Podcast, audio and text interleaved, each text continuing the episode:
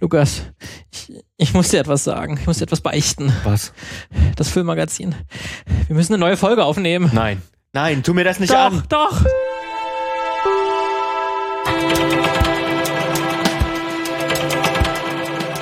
Ich glaube, wenn jetzt jemand raten müsste, was das Thema dieser Folge ist, ich weiß nicht, ob man drauf kommen würde.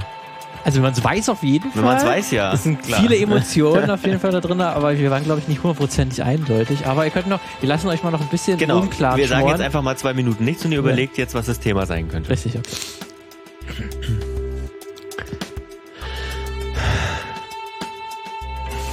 Habt das? Ja, ein bisschen Zeit müssen wir noch lassen. Ich meine, ich nehm, Lass mal noch, machen wir noch ein Schlückchen. Ja. Ich finde ja, auf so einem Podcast muss man auch mal Zeit, seine Zeit geben. Seine ne? Zeit geben. Das ist wie ein guter Wein, ein bisschen genauer. der reift. So, jetzt habt ihr das aber. Es geht natürlich um Liebesfilme heute. Ach, Klar, logisch. ja. ja. Ich glaube, ist noch ein bisschen blöd, weil wir haben es ja auch im Titel wahrscheinlich irgendwie angedeutet. Ja, aber okay, na gut. Aber das nehmen wir jetzt nicht nochmal neu auf. nee, nee, nee, Herzlich willkommen. Super Idee gewesen. Herzlich willkommen zum Filmmagazin. Eine neue Folge, neues Glück, neue Liebe. Ähm, wir sind Martin? und Lukas und wir erzählen von Filmen über Filme äh, immer so ein bisschen äh, hintergründiges Zeug, versuchen uns jetzt nicht nur auf aktuelle Filmstarts, also wir werten jetzt keine Filme aus, machen jetzt keine Filmkritiken im eigentlichen Sinne zu aktuellen Filmen, sondern sag mal, orientieren uns an aktuellen Debatten und ähm, Releases so, könnt ihr gerne mal reinhören, haben ein paar schöne Folgen äh, gehabt, die letzten, auch eine mit, mit Interview und also hört einfach mal rein, wenn ihr uns noch nicht kennt, äh, bleibt dabei. Reibt euch an unserer Meinung. Genau. Das könnt ihr wahrscheinlich auch in dieser Folge gut Ja. machen, äh, weil wir haben uns wieder so ein allgemeines Thema rausgesucht. Ihr könnt Ich habe auch Hottakes vorbereitet. Oh, ist gut. Ich habe auch ein Hottag, habe ich Mhm. auch mitgebracht. Ähm, aber damit wir noch das, das Vorgeplänkel beenden können, wenn ihr uns Liebesbriefe schreiben Ja, wollt, stimmt. dann könnt ihr das sehr gerne über Social Media Plattformen tun. Auf Twitter, Facebook sind wir auch noch. Ähm, erreicht uns auf jeden Fall auch noch. Wir haben auch eine Webseite, filmmagazin.audio. Dort gibt es auch eine E-Mail-Adresse ähm, und auch Kommentare sind eingeschaltet unter jedem Beitrag. Ähm, da könnt ihr uns auf jeden Fall erreichen, falls ihr selber irgendwelche Ideen habt für, für Beiträge oder für, für Themen. Themen einfach, die wir besprechen können. Was ganz gut ist, wäre, wenn ihr vielleicht, irgendwie Instagram läuft ganz gut, da, da, da, da sind wir auch reaktionsfreudig, also da könnt ihr gerne Das mal wird auch schon von anderen angenutzt auf jeden Ja, Fall. Da genau. findet ihr auch gleich Gleichgesinnte, die ebenfalls die Folge so scheiße fanden oder so gut fanden. Ich sag dir, dieses Ja. Instagram ist, der, ist das neue heiße. Medium. Aber was ich habe schon, es gibt ja jetzt ein ganz neues, ähm, das jetzt nach TikTok gekommen ist, das Ach. nächste heiße Ding, irgendwie okay Q, nee, das heißt irgendwie okay, Ich bin gerade erstmal überhaupt auf ist rein, TikTok. okay. Ich fällt auch gerade der, der Name nicht ein, aber das ist irgendwas mit mit Honest oder Early, irgendwie sowas Hm. heißt das, glaube ich. Aber ja, das ist auf jeden Fall, wenn ihr da schon, da sind wir noch nicht, aber bestimmt demnächst auch, weil wir gehen natürlich auch mit der Zeit. Nicht herausfinden, wie das heißt. Ja, irgendwann dann lest ihr, äh, wenn es im Feuilleton in der FAZ steht, dann, Dann bin ich da, bin dann ich, da bin ich auch raus. dabei. So, äh, jetzt aber zum Business. Äh, für hier Dings, na, Liebesfilme. Liebesfilme. Du hast, wo wolltest das Thema? Mhm. Ähm, fang mal an. Wir So, haben ja, normalerweise, wir teilen ja immer so in gute und schlechte. Ist dir das gelungen? Also ich muss dir sagen, mir ist es diesmal nicht so richtig gelungen. Äh, nee, diesmal habe ich tatsächlich auch einen anderen Weg gewählt. Ich habe nämlich Mhm. drei Kategorien Ah, gemacht, wo okay. ich, weil tatsächlich, wenn man, wenn man Liebesfilme und so, gibt's ja einige. Man könnte Mhm. auch sagen, sehr viele. Und das ist mir dann auch kurz bei der Recherche auch aufgefallen. Ach, der noch und der noch, uh, ja, der noch. Deswegen, wir werden auch viele Klassiker, werden wir wahrscheinlich auch gar nicht drüber sprechen können. Werden wir auf jeden Fall auch nicht. Mhm. Aber um das wenigstens halbwegs ähm, äh, zu ordnen, habe ich dann zumindest drei Oberkategorien genommen, wo zumindest mir sofort die ersten Filme, die mir eingefallen sind, die ich, auch, die ich aus, aus, aus den letzten Jahren Mhm. ähm, sehr bedeutend fand oder die halt große Klassiker sind. Ähm, deswegen würde ich mal mit einer Kategorie auf jeden Fall anfangen, ähm, gerade von so Liebesfilmen, die außerhalb von heterosexuellen Beziehungen passieren. ja, äh, Gab es gerade in den letzten Jahren viele, viele gute Filme. Mhm. Ähm, und ich habe das mal als Oberkategorie als Liebe, die nicht sein darf. Ja. Oder die schon von Anfang an man weiß, Da steckt die Kritik mit drin. da steckt die Kritik auf jeden Fall mit drin. Ja. Als auch man weiß auch schon, wenn man den Film anfängt, ah, diese, das geht wahrscheinlich nicht gut aus. Ja. Und das ist ja, sich Kino, ne, ist ja, ist ja eine Empathiemaschine. Das hat, glaube ich, mal auch irgendein schlauer Mensch, hat das mal auch gesagt. Das Kino und Film ist eine Empathiemedium, Mhm. weil wir können ja dadurch, denken wir uns in andere Menschen rein oder in andere Wesen rein. Äh, und gute Filme schaffen es ja wirklich auch, dass, dass das zu empfinden, was diejenige Person auf der Leinwand auch empfindet. Mhm. Und das ist natürlich bei dem Thema Liebe natürlich äh, optimal dafür. Und das ist gerade sowas wie Liebe, die nicht sein darf, oder wo man weiß, die ist von Anfang an, ist sie zum Scheitern verurteilt. Da trifft einen das natürlich besonders hart. Und da gab es ja in den letzten Jahren gerade jetzt, äh, die eher homosexuelle Beziehungen äh, gezeigt haben, so was wie Moonlight, Mhm. Carol. Ich erinnere mich noch, ja. Carol mit ähm, Kate Blanchett und Rooney Mara, auch ein ganz, ganz toller, wunderschöner Film, der in den 50er Jahren spielt. Mhm. Äh, Call Me By Your Name natürlich auch ganz, ja. ganz, ganz wichtig. Ähm, alles auch so Oscar-Geschichten gewesen. Also das sind ne? auch alles so Oscar-Filme, wo meistens auch die Darsteller auf jeden Fall auch immer eine Nominierung eigentlich äh, gesichert haben.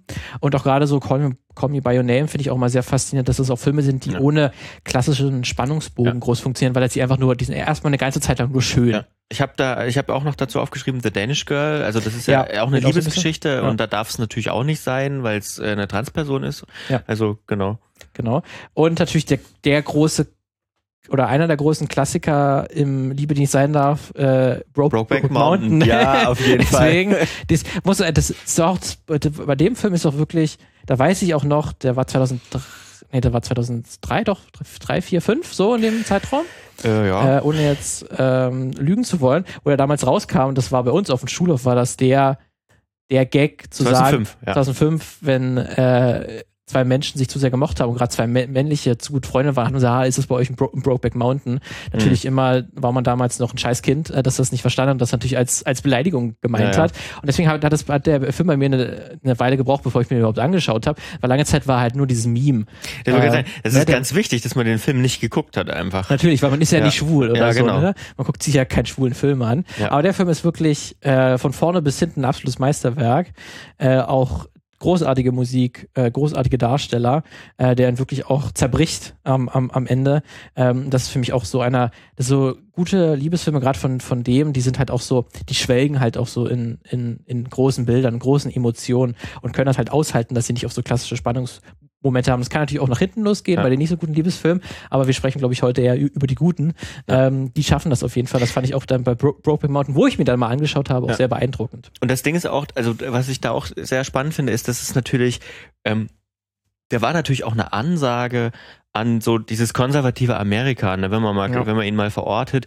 Das ist, ich meine, Western ist das weiße Ami-Genre, sage ich jetzt mal. Das hetero-weiße ja. Ami-Genre. Genau, das aber auch zu dem Zeitpunkt natürlich in einer starken Krise gesteckt hat einfach. Ne? Also das wollte auch keiner mehr sehen 2005. Und, und dann so einen Film rauszuhauen, das war schon, das ist, äh, ich glaube, der hat auch ordentlich äh, Proteste bei bestimmten Leuten ausgelöst. Auf jeden Fall. Der hat zwar natürlich auch viel Lob auf jeden Fall ja, eingeheimst ja, und war ja auch bei den Oscars und so dabei, aber der war auf jeden Fall schon eine Zäsur in gewisser Art und Weise. Der ist natürlich auch ein klassischer Oscar-Film, mhm. weil er natürlich das äh, Homophobie natürlich auch, auch, auch, auch anspricht und, ja. und jeder kann sich auch dann erstmal als Diversitätskämpfer äh, darstellen, wenn er sagt, er findet den, den Film toll und ja, so. Das kann man, ja. da kann sich Hollywood natürlich auch besser darstellen, als vielleicht am Ende ist, weil dann ein Filmer kommt, der, ja, das, der, der das gut macht. Aber der ist natürlich un, un, ungeachtet, das ist er als Film natürlich einfach toll. Und ein anderer Film, weswegen ich überhaupt dieses Filmmagazin oder dieses Filmmagazin-Thema jetzt überhaupt ausgewählt habe, weil ich habe mir mal In the Mood of Love angeschaut. Den wollte ich schon immer mal sehen. Das mhm. ist auch so ein Klassiker, den ich halt immer auf der Watchlist hast und mir jetzt mal anschauen konnte. Ähm, der kommt aus Hongkong der Film von äh, 2000 tatsächlich äh, und hat auch eine sehr faszinierende Grundidee. Der ist auch sehr sehr eigen gemacht. Ähm, da geht es so um auch zwei Menschen, die, die sich kennenlernen in, im, im Hongkong der 1960er Jahre und die beiden merken irgendwann, dass die Partner, unsere Partner gegenseitig eine Affäre haben. Ja. Äh, und, und dann, dann lernen sie sich halt auch kennen darüber mhm. und entwickeln dann selber auch Gefühle der füreinander. Der Plot sagt mir irgendwas. Ich kenne den Film nicht, aber der Plot sagt ja, mir irgendwas. Ja, vielleicht ist es auch schon in anderen äh, Filmen verwendet worden. Ähm, und zum einen macht es auf erzählerischer Ebene ist es ganz interessant, weil dann diese beiden, also gerade die Frau, äh, die hängt halt noch ihrem Mann äh, sehr hinterher, die möchte halt nicht diese Affäre eingehen, obwohl der Mann selbst eine Affäre hat. Mhm. Und äh, deswegen ist diese, ist diese Liebe, die nicht sein darf, ist hier auch total, weil die, weil von der Frau Frau dann immer total ausgeht, nein, wir dürfen das nicht machen. Und was sollen denn die Nachbarn denken, ja. wenn die uns hier sehen? ähm, deswegen ist auch diese, das ist so eine ganz zarte Liebe, die, die nie, es gibt nie einen leidenschaftlichen Kuss. Es so gibt, unausgesprochen. Unausgesprochen. Ende, es gibt ja. tatsächlich nie wirklich ein Liebesgeständnis bis zum Ende nicht hin. Äh, und das ist wirklich, was der Film komplett durchzieht. Und was das erzählerisch das ganz interessant, äh, Interessante macht, ist dann, dass diese beiden Personen dann, dass man, die fragen sich halt, hey, wie haben sich unsere Partner halt kennengelernt? Wie ist das passiert, dass die eine Affäre angefangen ja. haben? Und die machen das dann so, indem sie so tun, als ob es jetzt ihre Partner wären und spielen das so in ihrem Kopf durch, gegenseitig. Ja. Ähm, was, wer hätte jetzt den ersten Schritt gemacht? Wer hätte jetzt so zum ersten Mal jemand anders berührt? Zum ersten Mal gesagt, hey, willst du denn nicht mit nach oben kommen? Ähm, und man weiß dann beim Schauen eine Zeit lang nicht, sind das jetzt die echten Figuren, die jetzt Ja. so handeln, oder spielen die gerade ihren Partner? Und, Ach das so. ist, und das ist so Ja. eine Metaebene, Ja. wo der Film stattfindet, was die ich sehr interessant finde, wo du nie weißt, ja, gestehen die sich gerade wirklich ihre Liebe oder sind sie gerade in ihrer Rolle als, als, als Paar, als, als ja, echter Partner, um das durchzuspielen. Deswegen, das, das fand ich wirklich auch, auch sehr interessant, weil der Film damit natürlich auch total spielt. Das die weiß- wahrscheinlich auch selber nicht in dem ja, genau, Moment. und ne? genau. Ja. Und das ist natürlich dann auch, äh, das funktioniert natürlich auch so, weil die selber sich das natürlich nicht eingestehen wollen, dass sie wirklich Gefühle füreinander haben. Und äh, rein filmisch betrachtet, von der Bildsprache her ist der auch sehr interessant, weil die, die Partner, die, die wirklich den, die Affäre haben, die sieht man nie. Da sieht Mhm. man nur mal den Rücken. Ähm, und der ganze Film ist sowieso, der ist so total aus so einer voyeuristischen, beobachtenden Perspektive, weil das halt dieses Gefühl erzeugen will, ja, was sollen denn die Nachbarn denken? Die gucken uns ja an, da müssen wir ganz schnell das, das Haus oder das, die Wohnung verlassen, damit die uns nicht zu, zu, zusammen sehen. Und der Film spielt total damit, dass man eine Person nur aus dem Spiegelbild sieht oder immer hinter, dass irgendwie immer noch ein Schrank dazwischen ist oder ein anderes Objekt, dass es immer sich so anfühlt, als ob man gerade so über über oder zwischen die Tür schaut oder Ja. so oder über, über halt über den Schrank schaut oder so und das hat so total eine beobachtende Perspektive Äh, das ist auch sehr sehr interessant und also es ist halt nicht nur erzeugt das dadurch nicht nur den Eindruck dass man be- beobachtet ist und dass sich die Personen beobachtet fühlen wenn sie ihre vielleicht beinahe Liebe äh, ausleben ähm, als auch das so wenn man ja verliebt ist, Mhm. dann sieht man ja Menschen nicht nur von vorne, sondern man beobachtet ja diesen Menschen meistens auch. Ja. Aber das kennt man vielleicht, dass man dann, wenn man nicht jemanden schon die wirklich Liebe gestanden oder selber noch in dieser Phase ist, wo man merkt, bin ich in die Person verliebt, finde ich die interessant. Da beobachtet man ja Menschen auch häufig so ein bisschen auch von außen, so ein bisschen, man will ja nicht starren oder so, aber es kann wahrscheinlich jeder nachvollziehen, der schon mal sehr verliebt war, dass man halt dann eine Person auch so aus dem Augen, aus dem Augenwinkel so betrachtet. Und das erzeugt dieser Film diese sehr starke Bildsprache halt auch Mhm. ganz, ganz stark. Deswegen, ich fand den Film mal ziemlich gut und ich kann absolut verstehen, warum er ein Klassiker ist. Er hat bei mir jetzt nicht so eingeschlagen, wie jetzt vielleicht bei anderen, weil er hat damals auch in Cannes, hat er große Preise und so gewonnen, Ja. ist toll gespielt oder so, aber er war, ich habe halt auch schon manchmal so aufs Handy geschaut, weil er Mhm. halt schon sehr, sehr langsam ist. Es ist ein bisschen, das kann ich ihm fast nicht vorwerfen oder so, weil eigentlich das, was er, ich merke total, was die, was die erzählen wollen und es hat ja auch eine, eine ungewöhnliche Bildsprache, auch eine sehr interessante Geschichte, aber manchmal fand ich es ein bisschen zu langwierig. Vielleicht braucht er auch einfach das Kino. Kann auch sein, wirklich, dass ich halt nicht das Handy direkt in der Nähe habe und wirklich mich Mhm. Ja, den komplett ja, ja. aussetze. Aber auf jeden Fall Tipp, wenn man solche Filme mag, die wir jetzt auch gerade angesprochen haben, dann In the Mood for Love ist auch ein tolles, toller Film. Mhm.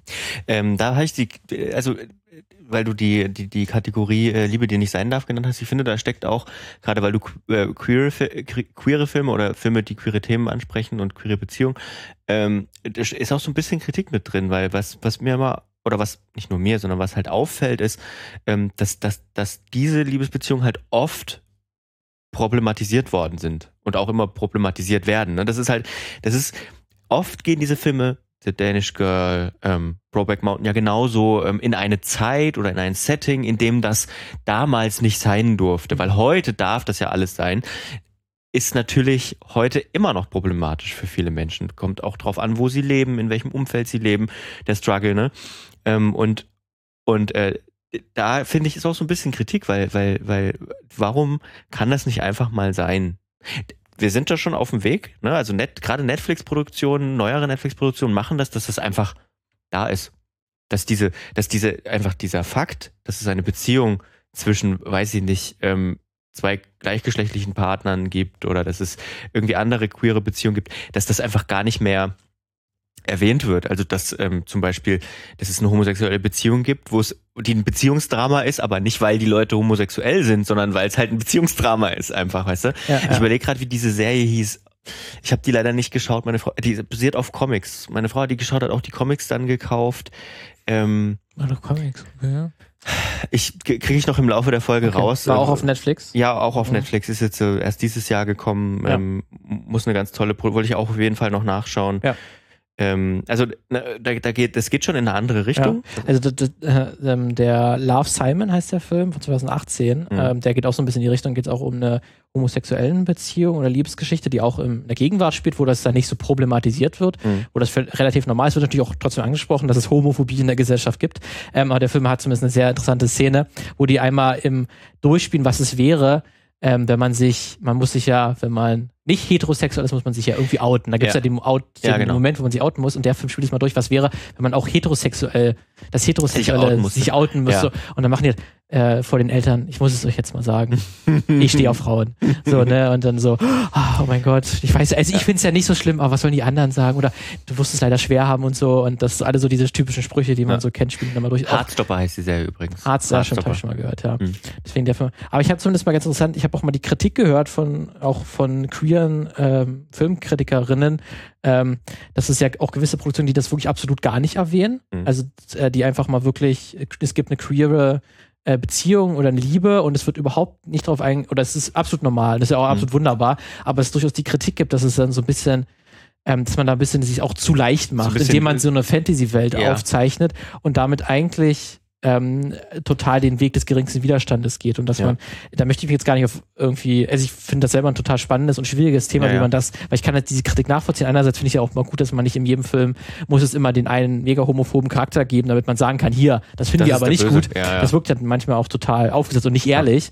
Ähm, äh, deswegen ist das, wie man das herangeht. Aber ich kann die Kritik auf jeden Fall verstehen, wenn man sagt, man macht irgendwie, macht da so eine Fantasy-Welt auf und macht dann irgendwie auch zu rein oder so. Ich weiß nicht, wie das Also so, naja, so, so, man, man, ähm, man sagt dann in, in dem Fall, also ich kann das auch verstehen, weil man sagt dann im Ende, guck mal, es gibt keine Struggle in dieser Welt, die Ja, wir bauen. und ne? die Und Personen, die so, äh, die das erlebt haben, die haben eben Struggle leider, Ja, ja, ne? ja. Ähm, dass man das dann so ausblendet. Deswegen ich auch ist es schwieriger. Herangehensweise, aber ja, deswegen, das ist auf jeden Fall, aber deswegen, das merkt man auch, das sind auch Themen, die gerade auch jetzt bei, bei Streaming-Anbietern oder so immer, immer, immer auch wiederkommen. Ja. Ähm, deswegen gut. Was hast du noch? Ja, das ist eine total Filme? spannende Diskussion. Ich muss jetzt echt überlegen. Ähm, wie gesagt, ich habe keine, ich habe keine. Kannst du gerne ähm, einfach einen Film, ja. Ja, ja, ich habe, ich habe, ich überlege halt, welcher jetzt eine gute. Ich habe einen, der, den ich richtig toll finde.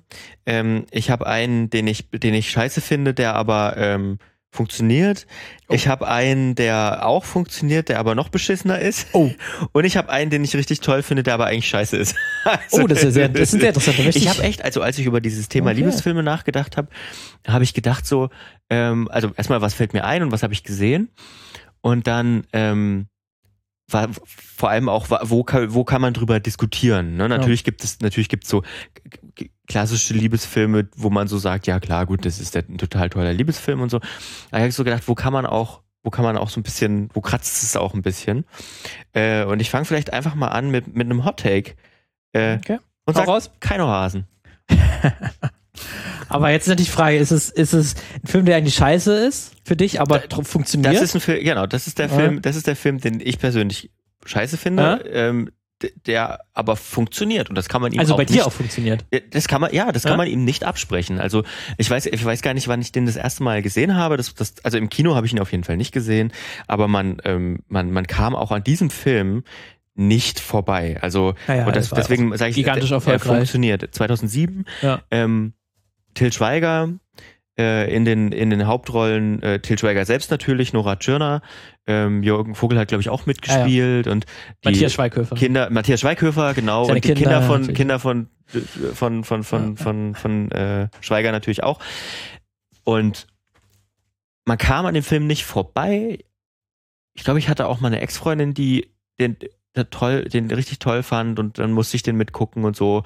Und äh, der ist ja auch unterhaltsam, also ich, ne, der ist natürlich unterhaltsam. Das hat, ist eine absolute Berechtigung, warum der so einen Erfolg hat.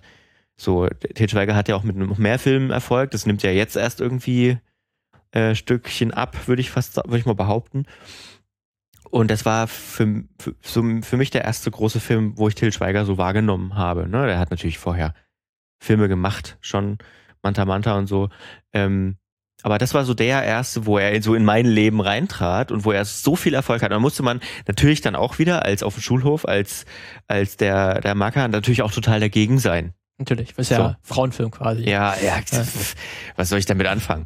So, und dann muss man dem Film aber auch zugestehen, dass der natürlich ähm, eine total compelling, also dass der so eine, dass der auch eine mitreißende Liebesgeschichte einfach Mhm. erzählt und dass Also, der die also Nora Tschirner und Til Schweiger harmonieren ja auch total, total miteinander. und der, der, der ist auch süß. Der ist auch süß erzählt. Ja. Man würde es wahrscheinlich Ja. heute sagen, weil man diese, diese Stilmittel natürlich kennt und weil die ein bisschen totgelatscht sind mittlerweile in irgendwie allen Til Schweiger-Filmen vor allem, ähm, würde man sagen, oh Gott, schon wieder. Aber der hat halt auch vieles von dem dann zum ersten Mal gemacht. Ja, Oder- oder- oder, noch sag nicht ich ganz mal, so häufig auf jeden noch, Fall. wo es ja. noch nicht ganz so häufig vorkam und ähm, der, der hat einfach dann auch eine Geschichte erzählt, wo du, wo du dabei warst. Mhm. Also deswegen finde ich, ich dachte, das ist, also wäre auch, wäre so ein Hot Take, aber am Ende vielleicht gar nicht so. Gar nicht so, aber also er ist natürlich absoluter Bilderbuch-Liebesfilm. Total. Ne? Der hat total die krassen, also die ganz typischen Elemente, ne? da kommen zwei Figuren aufeinander, die können sich erst nicht leiden. Weil Aber er will ja noch- auch nicht mehr sein, oder habe ich das irgendwie falsch verstanden? Nee, will Der ja auch absolut nicht mehr, mehr, mehr sein, ne? Ja. aber er funktioniert natürlich auch so nach Schema F, Mhm. die natürlich gut umgesetzt, also vergleichsweise ziemlich gut umgesetzt sind. Also ich kann das total gut verstehen, wenn ja. jemand kommt und sagt, oh, weiß ich nicht, äh, weiß nicht, ob noch jemand klassisches lineares Fernsehen schaut von euch, aber ich kann das total verstehen, wenn, wenn, wenn ihr das schaut und ihr seht, wirklich, weiß ich, auf RTL oder Pro 7 oder so, ähm, Samstag 20.15 Uhr oder so, es kommt heute wieder, wieder, ähm, keiner Hosen, Hasen, wir kuscheln uns aufs Sofa und gucken den. Mhm. So, weißt du? Das ist so für mich das Szenario, Das das, Szenario ich, ist dazu, das, das ich oder? da Ja. im Kopf habe. Und in der Werbepause stehe ich auf, gehe aufs Klo. Ja. So. Oder man kann noch mal zwischendurch auf Klo gehen und ver verpasst also das, so ist das, viel. das ist das Feeling, was ich habe. ja, einfach. ja, ja. Und Klo spielt ja auch, spielt ja auch im Film eine Rolle. Das stimmt. aufs ja, Klo gehen. Das stimmt. Ja, ja. Obwohl ich ja am Ende, ach, ich weiß nicht, der, ich glaube, für mich ist er dann am Ende doch zu, zu viel Schema F, auch wenn ich jetzt nicht sage, der, der, der schlecht oder so, die, Der direkt. ist halt ganz viel einfach total Der drüber. ist natürlich auch total drüber und total auch manipulativ. Mhm. Und gerade für Schweiger-Verhältnisse, weil er halt immer so mit Musik und Bildern und Mhm. seinem Sepia-Filter so drauf geht. Das Ja, ist ja. natürlich wirklich, wie du es gesagt hast, in dem Fall war es noch einer seiner ersteren, wo er das so extrem war und das erst die danach kommen, da waren wir uns dann irgendwann total über. Ja. Ähm, aber ja, ich tue mich, ich tue mich so ein bisschen schwer, glaube ich, weil ich halt einfach weiß, was danach alles noch Ja, gekommen ja, na ist. Und dadurch, dadurch wird der Film Total. halt auch wirklich schlechter in ja, meinem. total. Also das, in meiner das Erinnerung. ist beim, beim drüber nachdenken habe ich auch so gedacht, ähm, wenn ich jetzt an den Film denke, als ich den zum ersten Mal, wo ich noch nicht so wirklich eine Meinung über Til Schweiger und die Filme und so weiter hatte, ähm, also finde ich den schlecht deswegen, weil ich weiß, was die 15 Jahre später, ist ja 15 Jahre her jetzt, ähm, was die 15 Jahre danach war und ich alles weiß, was ich heute weiß, oder war das einfach ein schlechter Film? Und ich glaube, das liegt an dem, was danach kam, weil äh, zu dem Zeitpunkt, wo der rauskam, wo ich den zum ersten Mal gesehen habe, dann da konnte ich echt nicht leugnen, dass der mir auch, dass ich auch Spaß dabei Mhm. hatte. So. Ja. Weiß ja Okay. nicht, wie es euch geht.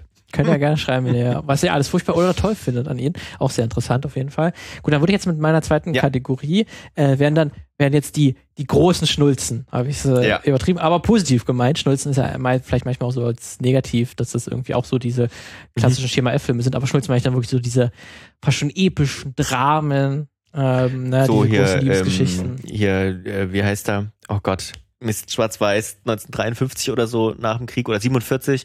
Ähm, ganz, Mhm. ganz, ganz, ganz bekannt. Also ich habe jetzt Casablanca, wäre jetzt mein, aber der ist ja noch, Casablanca, danke, ja, Casablanca. aber der ist ja sogar, ist 43 oder so. Der ist mitten im ist der Zweiten- noch im Zweiten Weltkrieg Ja. gewesen? Ach ja, stimmt, da ging es ja um den. Ja, ja, Ja, ja, ja, ja. Deswegen ging es das ja auch Jahr. im Zweiten Weltkrieg. Ja, ja. Hm? Casablanca meine Ich ich. müsste mal kurz nochmal damit ich jetzt auch nicht.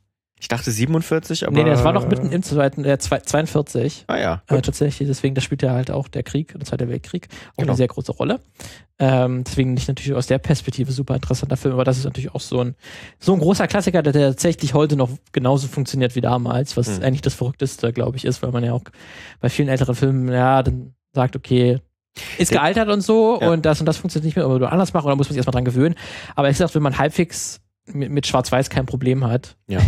dann ist der Film eigentlich, funktioniert wirklich heute noch genauso gut und gerade die, die Charaktere, ähm, ich sag mal, das ist ja an sich auch, das finde ich dann wie, wie bei der Pate oder so, das wurde so häufig schon parodiert, dass man Ja. eigentlich denken würde, man kennt nur noch die, man sieht Parodie. nur noch die, man Ja, sieht ja, nur genau. die Parodie nur noch.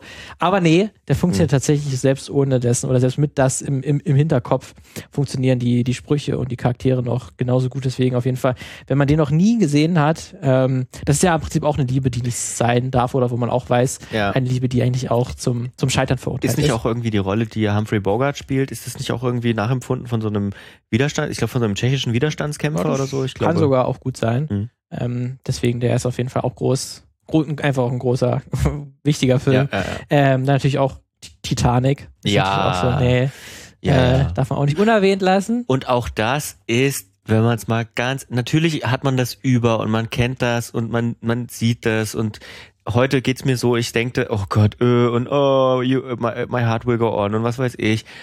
Und trotzdem war das da, ich weiß noch auf Videokassette, bei einem Kumpel, die große Schwester hat den Film geliebt und hat ihn auf Videokassette gehabt und wir haben den geguckt und es war einfach ein guter Film. Ja. So, Punkt.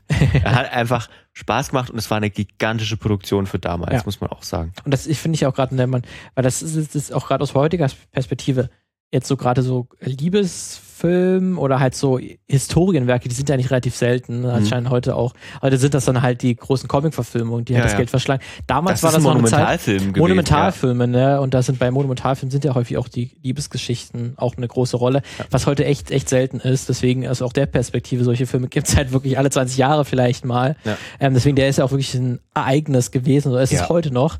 Ähm, deswegen, wo sich dann halt auch die, die Liebesgeschichte das Zentrale, das Zentrale ist und Ja. halt auch zwei Weltstars produziert hat, muss man sagen. Ja. Also Kate Winslet und Leonardo Di- DiCaprio wären, glaube ich, ohne diese Titanic Liebesgeschichte. nicht, ja. Titanic Und, auch, nicht. und ich glaube auch Ich glaube, James hat- Cameron James wäre ohne den Film, also der hat Also- natürlich vorher schon viel gemacht, Ja. aber auch der hat ihm natürlich, ich meine, das ist ja bis heute einer der erfolgreichsten Filme überhaupt. Ja. Platz Ich- drei oder vier ist, Ja. glaube ich, noch. Ich glaube, der, und das ist. über so viele Jahre und er konnte seine, der hätte seine ganzen, seinen ganzen Avatar-Spaß hätte der komplett nicht machen können. Seine hier, ja, ich produziere jetzt einfach mal 15 Jahre an dem nächsten Teil. Das wäre alles nicht gegangen. Ja.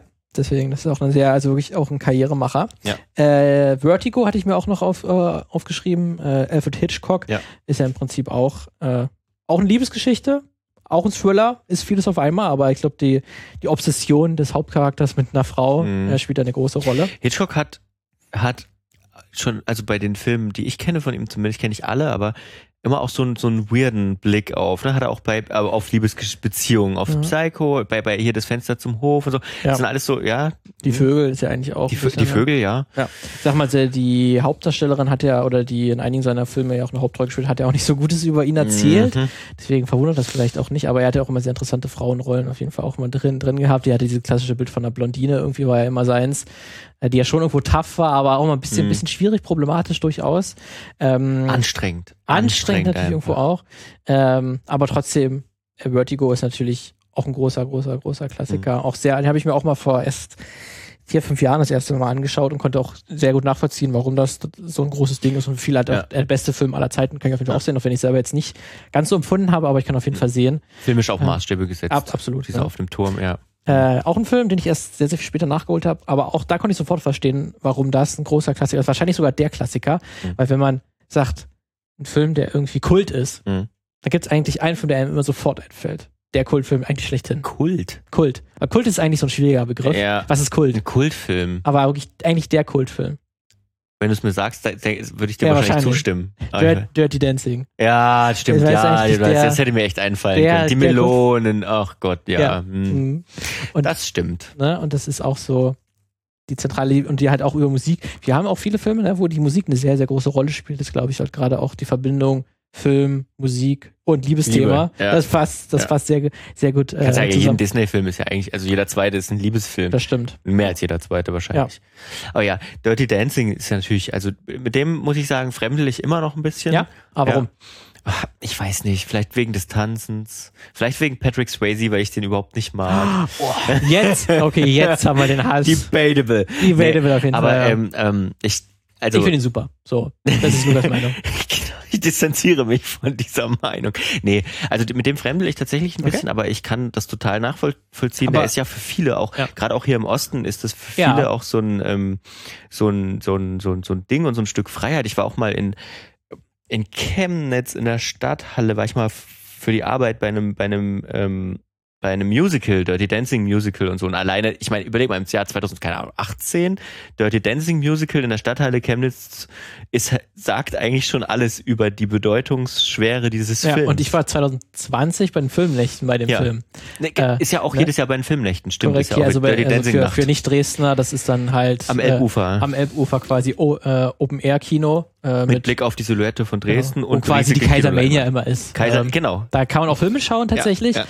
Und das ist auch wirklich, also da merkt man halt wirklich diese Kraft dieses Films, Ja. dass der halt da Leute hingehen, die haben den alle schon mindestens vier, fünf Mal gesehen. Wenn nicht Der hat natürlich auch Titel total berühmt gemacht. hat Titel total berühmt gemacht. Und die singen die aus Herzenslust und schreien, wenn Ja, das erste Mal Patrick ja, Swayze ja. wirklich auftaucht im Film und schreien wirklich und freuen sich ihres Lebens, dass dieser Charakter endlich auftaucht. Und das ist wirklich krass, wenn das so ein Film erzeugen kann. Äh, und ich finde auch politisch ist dieser Film absolut stabil. Mhm. Ähm, Stabil. man muss sagen, der wirklich auch das Thema Abtreibung Mhm. äh, Mhm. und Klassenkampf Ja. Sehr prominent in, in den Vordergrund spielt. Und tatsächlich, wo der Film damals entstanden ist, in den 80er Jahren, da war, ist das Urteil, äh, dass in den USA alle Abtreibungen legal sein Mhm. müssen, mehr oder weniger, äh, und dieses Urteil gab, äh, was jetzt halt gekippt wurde. Ja, ja. Das war noch erst ein paar, paar Jahre jung. Und damals habe ich mich auch. Roe vs. äh, Wade oder so. Genau? Roe vs. Wade. Ähm, das war damals noch halt recht jung und da musste irgendwie der Drehbuchautor oder Drehbuchautorin musste sich auch dafür rechtfertigen in dem Interview, warum sie denn, warum muss das jetzt noch groß erwähnt werden? Ich meine, ist es jetzt, äh, jetzt ist es ja quasi im Gesetz verankert. Und da haben wirklich auch, äh, wirklich auch der damals gesagt in den 80er Jahren, ja, das kann uns aber auch jederzeit weggenommen werden, äh, was man auch gesehen hat, was wirklich auch passiert ist. Und deswegen wollten die das auch nochmal extra betonen, was es eigentlich bedeutet, wenn man Abtreibungen krim kriminalisiert Mhm. und dass es die eben trotzdem gibt und wie das halt aussieht, wie so eine äh, nicht legale Abtreibung eben aussieht. Und das macht der Film sehr, sehr, sehr deutlich. Ähm, und auch abgesehen davon ist ja auch die Hauptbaby als Hauptcharakter, ähm, als weibliche Hauptfigur, ist ja sehr gegen ihren konservativen Vater, feuert Ja. sie die ganze Zeit. Und das ist für sie ein großer Moment, wo sie dagegen ausbrechen kann. Ähm, deswegen finde ich den Film auch auf Ich- politischer Ebene sehr ich- interessant. Ich glaube, das war so ein Generationenfilm. Der ist, der, der kam genau richtig in so einen Generationenbruch rein und bestärkte so eine junge Generation damals einfach.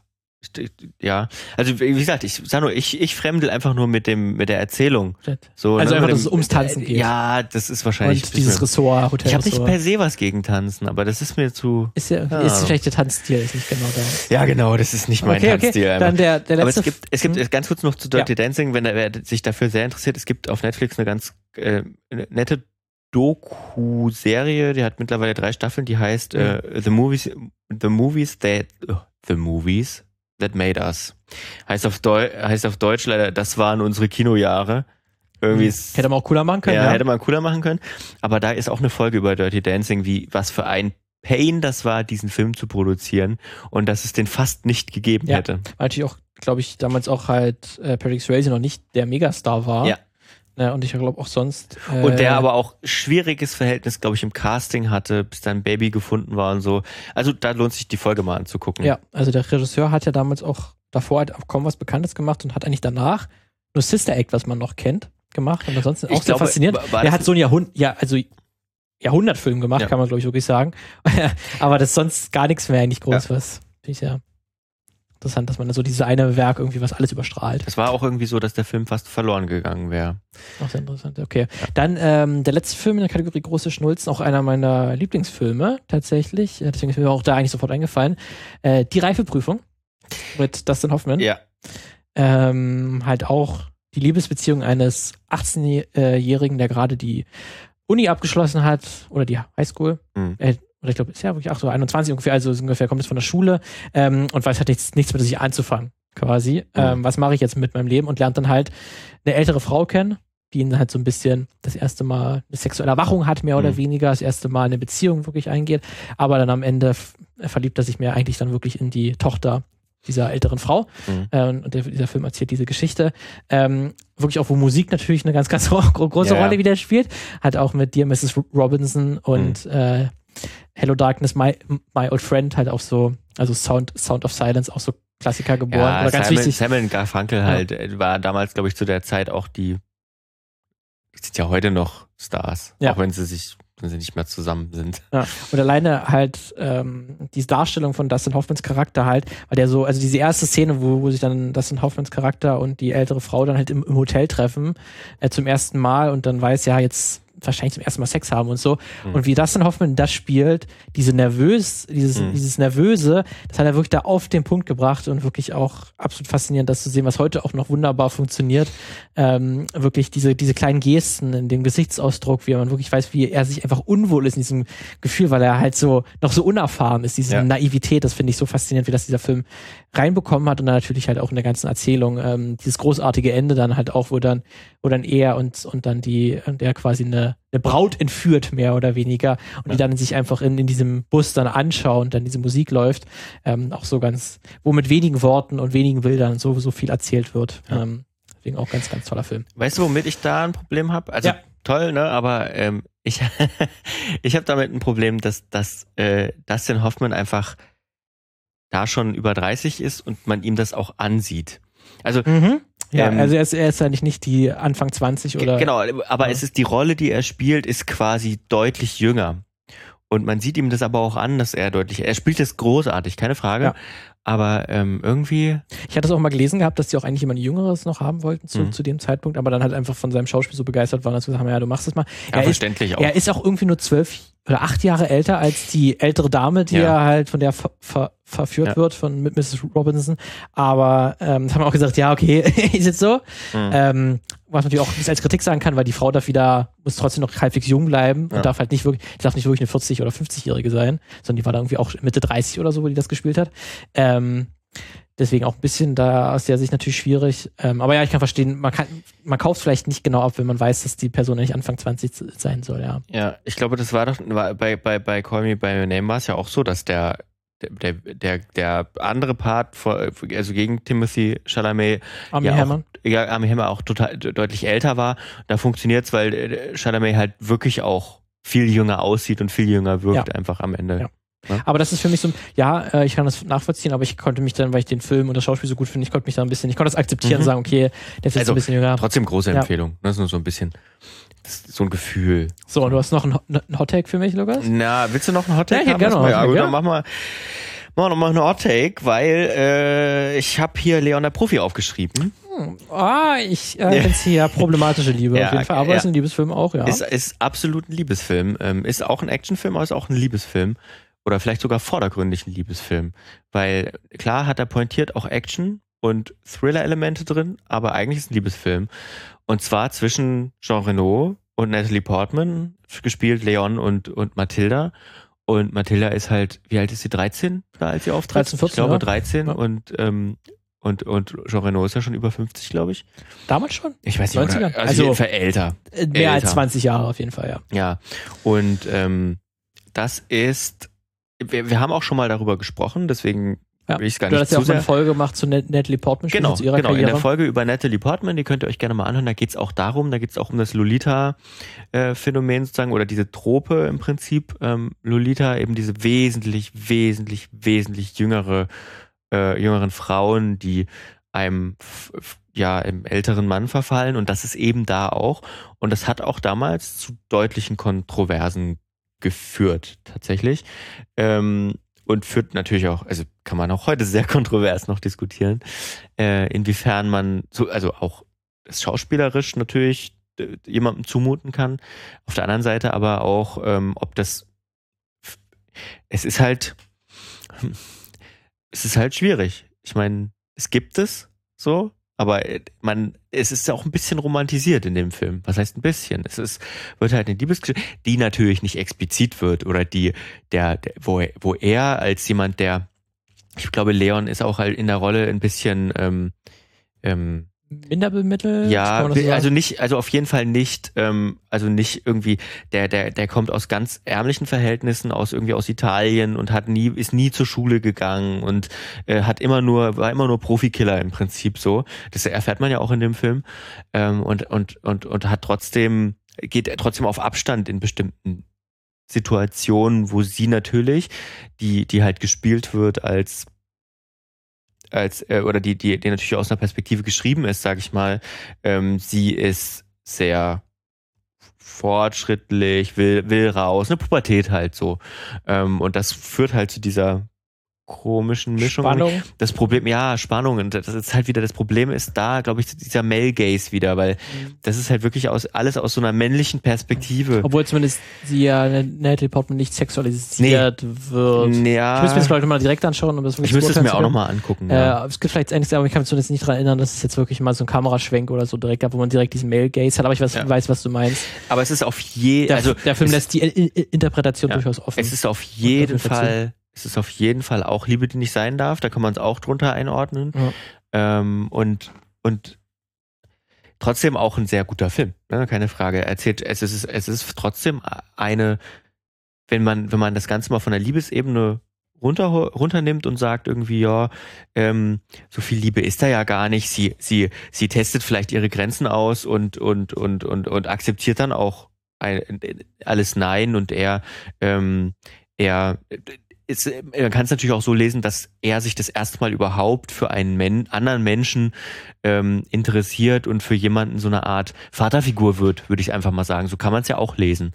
Ähm, dann ist es trotzdem eine, eine wahnsinnig tolle Liebesgeschichte, ne? aber halt eine Vater-Tochter-Liebesgeschichte, wo der Vater, ich, nee, Spoiler nicht, ähm, wo man dann am Ende auch durchaus mal ein Tränchen verdrücken kann, sag Ja. ich mal. Ja. Deswegen So. aber es ist auf jeden Fall ein Film, über den, über den man diskutieren kann, aber das macht Total. ihn ja jetzt nicht unbedingt schlechter Nee. oder so. Aber Also- ja, das ist auf jeden Fall, man kann auf jeden Fall das sehr gut kritisieren und auf jeden Fall auflassen. Ja. Gerade wenn man, glaube, Luc Besson, der Regisseur und Ja, Drehbuchautor, der hatte da einige Filme in dieser Richtung gemacht, Mhm. wo gerade dieses, die Figur von Nat- Natalie Portman quasi immer wieder auftritt in seinen Filmen, Ja. mit so ähnlichen Figuren, wo man dann ja, merken kann, der hat wahrscheinlich so ein, ein Fable dafür. Für Lolita-Figuren. für Lolitas ja. Ich, ich weiß jetzt gerade nicht seine, sein Privatleben, äh, was da mit Frauen schon war, aber ich könnte mir vorstellen, die sind häufig wahrscheinlich auch jünger als er. Deutlich jünger. mal schauen. Ähm, ja, dann wäre jetzt äh, meine dritte Kategorie, ähm, die noch wäre, wäre Liebe ist verrückt. Oder Aha. zumindest ähm, sind ja einfach, weil Menschen komische, widersprüchliche Wesen sind. Ja. Und dann ist Liebe ist ja häufig auch so. Die, ähm, die ist nicht logisch oder so, die ist manchmal auch einfach äh, geht komische Wege oder so, nicht immer nachvollziehbar, aber Menschen fühlen eben manchmal so. Deswegen gibt es auch Filme, die das versuchen zu erzählen. Der wäre über einen, ich glaube, den, über den habe ich auch schon mehrmals äh, gesprochen, A Anomalisa, Mhm. äh, ein ähm, Stop-Motion-Film im Prinzip, ähm, wo dann der Hauptcharakter quasi in einer Art Depression sich befindet oder zumindest auch sich in der Midlife-Crisis auf jeden Fall, weil er weiß nicht mehr weiter und das wird so im Film symbolisiert, dass er jeden anderen Menschen hat für ihn die gleiche Stimme und das gleiche Gesicht und sieht auch gleich aus.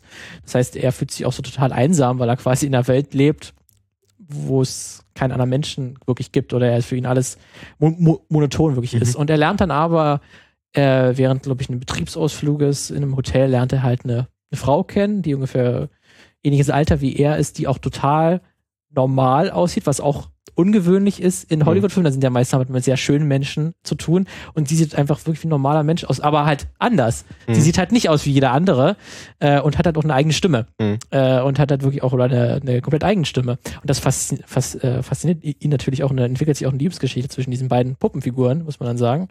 Und allein, das finde ich natürlich optisch ist ja super Ja, interessant, Äh, inszenatorisch ähm, passiert da auf sehr, sehr vielen Ebenen etwas. Ähm, und allein da halt zu zeigen, dass dann diese Liebe dazu genutzt wird, jemanden, dass jemand quasi ein Erweckungserlebnis hat, dass er die Welt wieder anders betrachten kann Ja. dadurch und quasi ihn wirklich aufbricht. Ähm, das finde ich sehr faszinierend. Und den äh, zweiten Film, der hier sehr gut reinpasst, ist Hör, Mhm. äh, wo sich jo Joaquin Phoenix in den Computer Mit verliebt. Schnauzer. Mit Schnauzer Mhm. in Siri quasi Ja. verliebt. Kann man so umschreiben. Ja. Und das ist im Prinzip auch so, ne, ähm, das gibt super viele interessante Szenen dann zwischen der KI, der Stimme von Scarlett Johansson, Mhm. die die KI spricht und dann Joaquin Phoenix, die total unkörperlich ist, obwohl Mhm. die Sex miteinander haben tatsächlich, Mhm. auf einer gewissen Ebene. Ähm, aber da ist so viele interessante Dinge halt, weil es einerseits natürlich ein Science-Fiction-Film ist, weil da natürlich da eine KI vorkommt, die so fortgeschritten ist, dass sie wie ein Mensch reden kann und Mhm. denken kann. Oder sogar noch weiter als ein Mensch. Und dann halt die Beziehung halt mit einem Menschen haben kann, der natürlich auch total einsam ist und sich deshalb we- deswegen in den Computer verliebt. Ja. Aber da ist auch super interessant, einfach was da passiert und was halt, das kann halt eben auch Liebe sein. Ne? Ja, das, ja, ähm, ja. Wer soll jetzt, äh, ich will ihm jetzt nicht vorwerfen, du kannst, der Mensch kann sich nur in einen anderen Menschen sozusagen ver verlieben oder was ist, was ist Liebe überhaupt? Mhm. Ist das jetzt nur das Körperliche, dass man sich anfassen kann, das Verste einfach das Verständnis füreinander, dass man wirklich jemanden, dass einen, einen ja wirklich jemand versteht, dass Mhm. man einfach g- gerne mit jemandem etwas unternimmt? Was ist Liebe überhaupt? Wow, große Frage. Große? Frage, ne? Oh fuck, Alter. Und das finde ich, was das- ist Liebe? Ja. Das bringt halt der Film wirklich, das wirft Ja, er auf. ja, und das, allein das finde ich großartig. Und der Film ist auch auf optischer Ebene ist der, ist der Wahnsinn. was ist Liebe? Schreibt's in die Kommentare. Ja, beantwortet mir, wenn ihr eine Antwort habt. Deswegen, ja. Hast Ja, du noch Filme, die da reinpassen? Ich habe, äh, ich habe, Oder vielleicht ich überlege gerade, nee. also quasi irgendwie eine Art komische Art von Beziehung. Komische Art von Beziehung. Nee, nee, jetzt auf ad hoc nicht. Ach, doch. Ich habe auch noch zwei Filme aufgeschrieben. Na, okay, dann war los. Ähm, dann, dann mal, ich mach's mal so. Ich habe ich hab noch den einen, der ist, war auch für mich sehr prägend in meiner Kindheit, der auch auf Videokassette, immer bei meinem Opa äh, geschaut. Ähm, der aber den, wo ich heute denke, boah, ja gut. Ähm, und den, den guten Film, wo ich sage wirklich, das ist ein toller Liebesfilm, den, den mache ich mal zum Schluss. Okay. Äh, ich habe äh, Pearl Harbor noch dabei. Ui. Okay, ja, das ist natürlich auch, also das wäre auch große Schnulze bei mir. Total, große Schnulze, Und- auf jeden Fall. Michael Bay, äh, Ben Affleck, Dabei ist auch mit schönen Menschen, äh, schöne Menschen Ja. einfach, die sich, die Ja. sich lieben, ist auch schön, das anzusehen. ja, Ben Affleck, Josh Hartnett und Kate Beckinsale in Ja. einer Dreiecksbeziehung, kann man Mhm. sagen tatsächlich. Also ähm, sie ist erst mit mit ähm, Ben Affleck zusammen, der so ein bisschen der, der Draufgänger-Typ ist.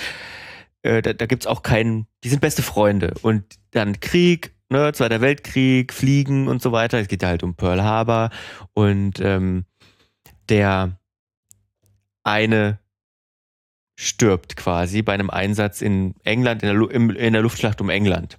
Ähm, und die kriegen die Nachricht, hey, der ist tot. Und dann,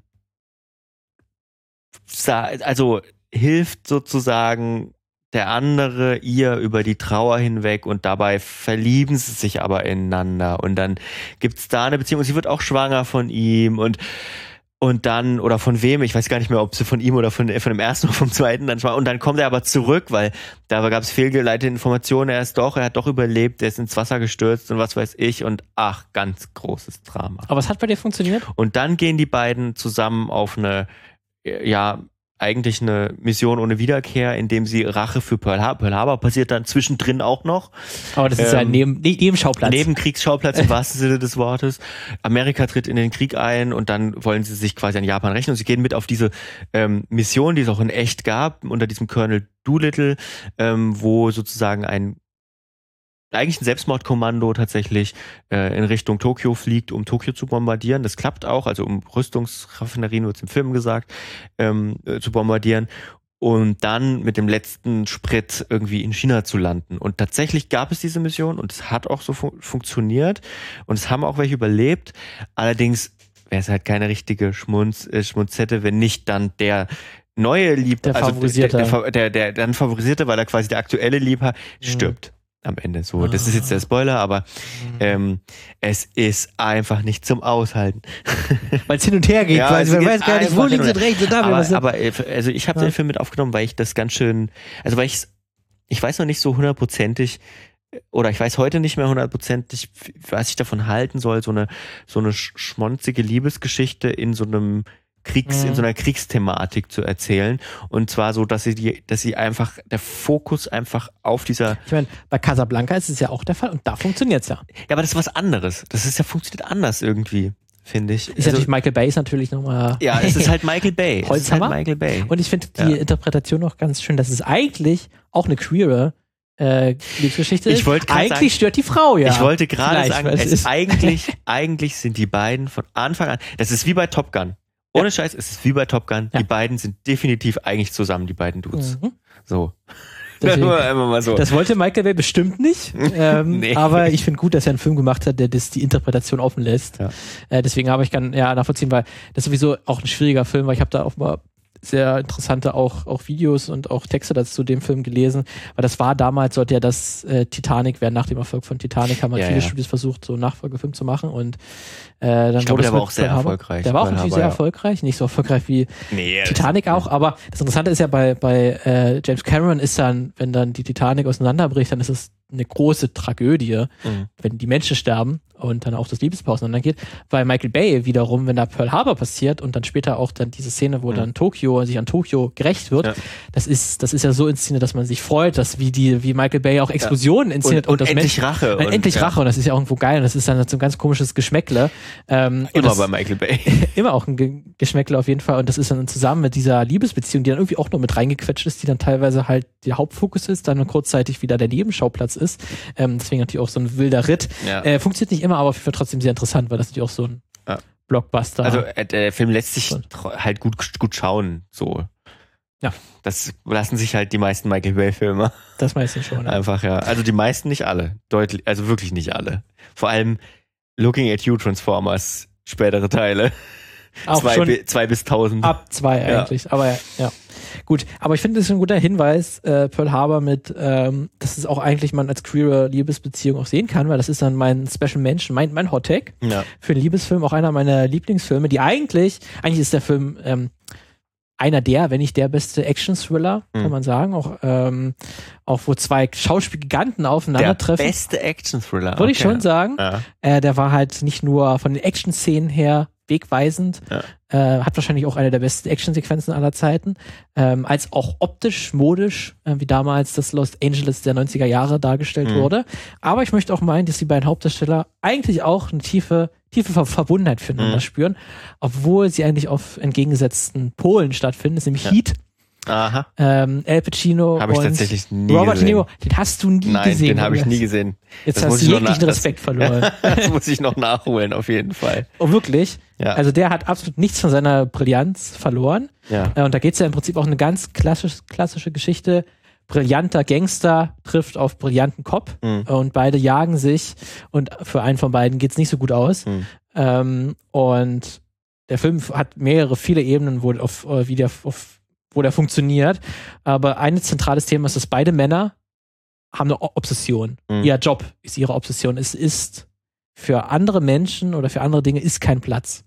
Ähm, das sieht man auch sehr schön, dass die Ehe des Polizisten geht zugrunde, ähm, weil er halt nur seinen Job hat, weil er halt den ganzen, das ganze, ganzes Leben lang Gangster jagt äh, und hat schlimme Ver Ver Verbrechen aufklärt, als auch der Gang, auch, auch ein Gangster selber, Mhm. der einfach keine Zeit hat für Zwischenmenschliches und ähm, es gibt dann halt auch, dann lernt der Robert De Niro auch eine Frau kennen im Laufe des Films, aber es ist auch schon von Anfang an klar, dass diese Beziehung auseinandergehen muss. Und das Motto, unter dem der Gangster lebt, ist auch, du musst halt alles ähm, wenn du äh, was nicht innerhalb von 30 Sekunden wegwerfen kannst, wenn dir der Boden zu heiß wird, dann ist es das nicht wert oder so. Oder du musst dich bedenken, dieses Leben erfordert das, Mhm. dass du nicht alles wegwerfen musst, deswegen muss auch diese Beziehung weggeworfen werden. Ähm, deswegen haben die halt eigentlich auch keine zwischenmenschliche Beziehung ähm, zu irgendjemanden, aber wo die sich gegeneinander dann kennenlernen, dass es jemanden gibt, Mhm. der auf die gleiche Art und Weise eine Obsession hat mit seiner Arbeit, da verstehen die sich auf einmal miteinander, mehr oder Ja. weniger. Ähm, weil es gibt dann die erste Szene, dies ist ja auch, ähm, das dauert irgendwie äh, 90 Minuten oder so lang, bis die Charaktere wirklich mal aufeinandertreffen, wirklich einen Dialog miteinander haben. Vorher sehen die sich quasi nur auf, auf, auf, auf Überwachungskameras oder so. Und allein die erste Szene, wo die sich dann wirklich in einer, bei einer Überwachungskamera ähm, Al Pacino und dann Robert De Niro bei einem Einbruch beobachtet, Mhm. ist auch schon so, dass er, dass er total fasziniert ist von diesem Typen, äh, wie er ihn an, anschaut, weil er merkt, das ist, der ist manisch, der, der liebt seinen Job so sehr, wie ich meinen Job liebe. Ja. Ähm, und wenn die dann später dann wirklich im Café dann die große Szene äh, haben und sich und sich dann erstmal sprechen und sich dann schon ankündigen, ja, einer von uns beiden muss wohl sterben, ähm, wenn wir das nächste Mal aufeinandertreffen.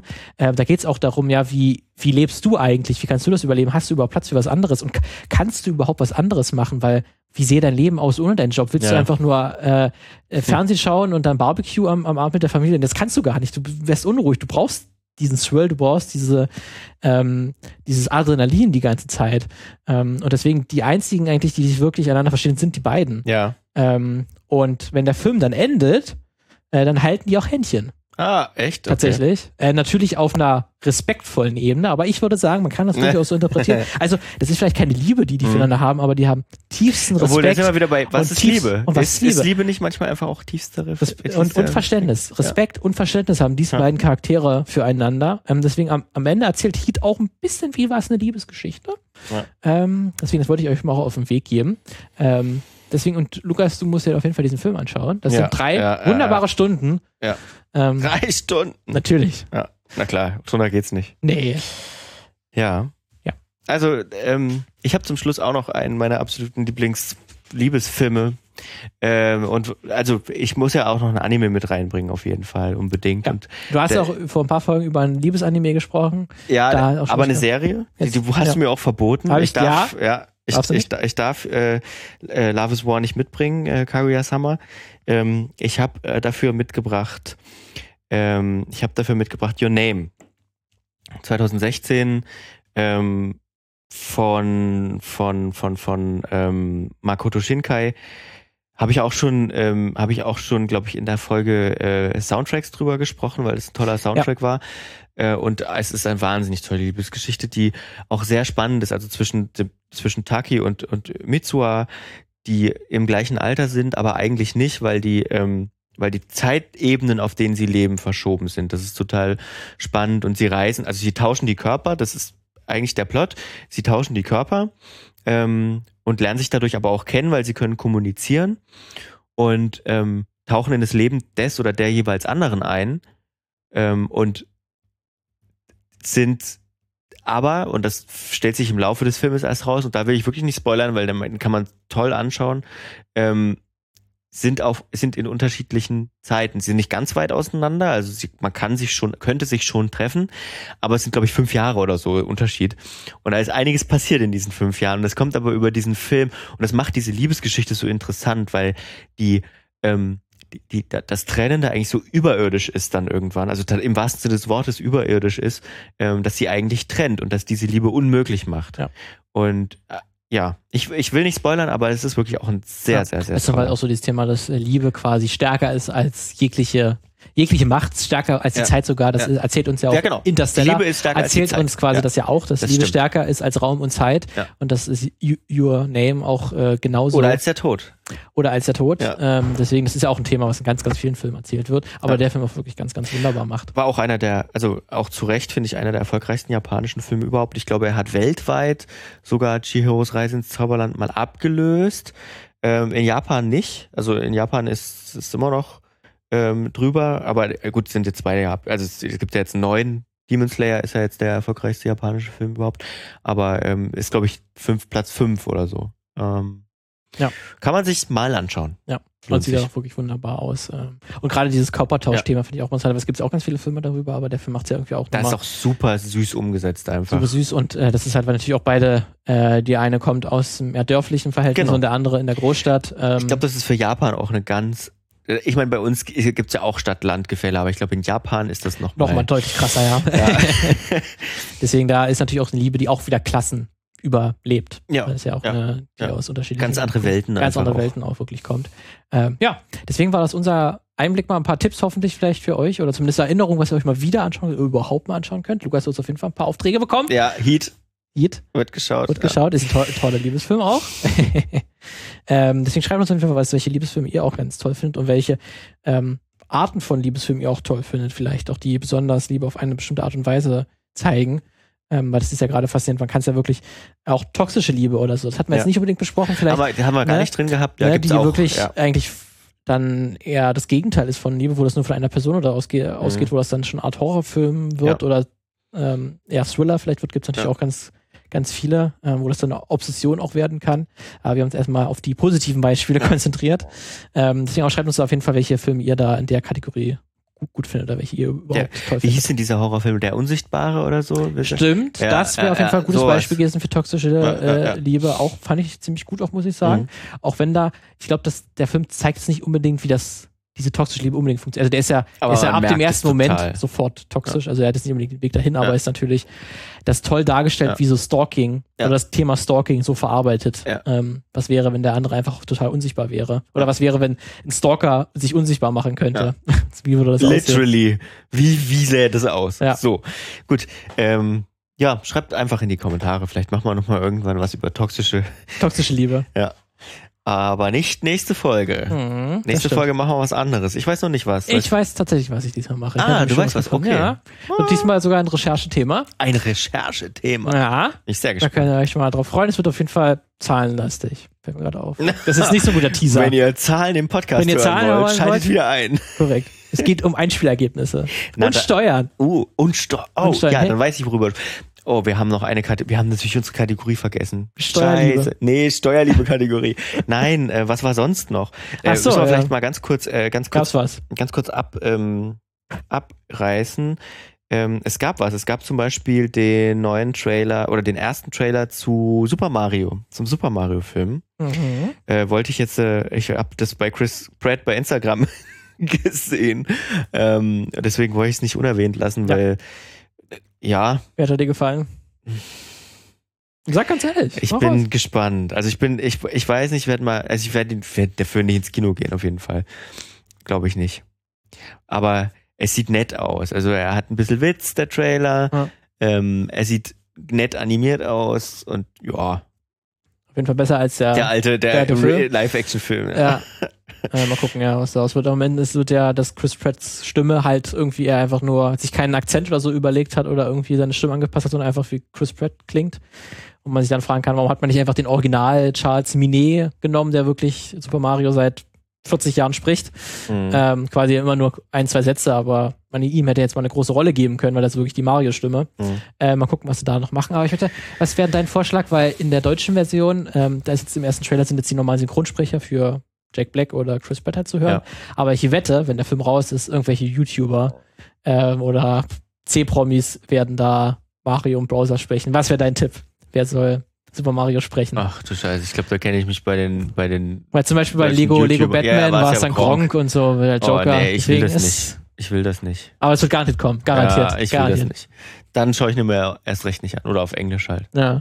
Äh, es gibt noch zwei traurige Nachrichten, äh, was den deutschen Film angeht. Es sind zwei Größen des deutschen Films gestorben diese Woche, äh, kann man sagen. Ähm, zuletzt, jetzt, Aufnahme ist am Freitag, äh, heute äh, wurde bekannt, dass, äh, ähm, dass ähm,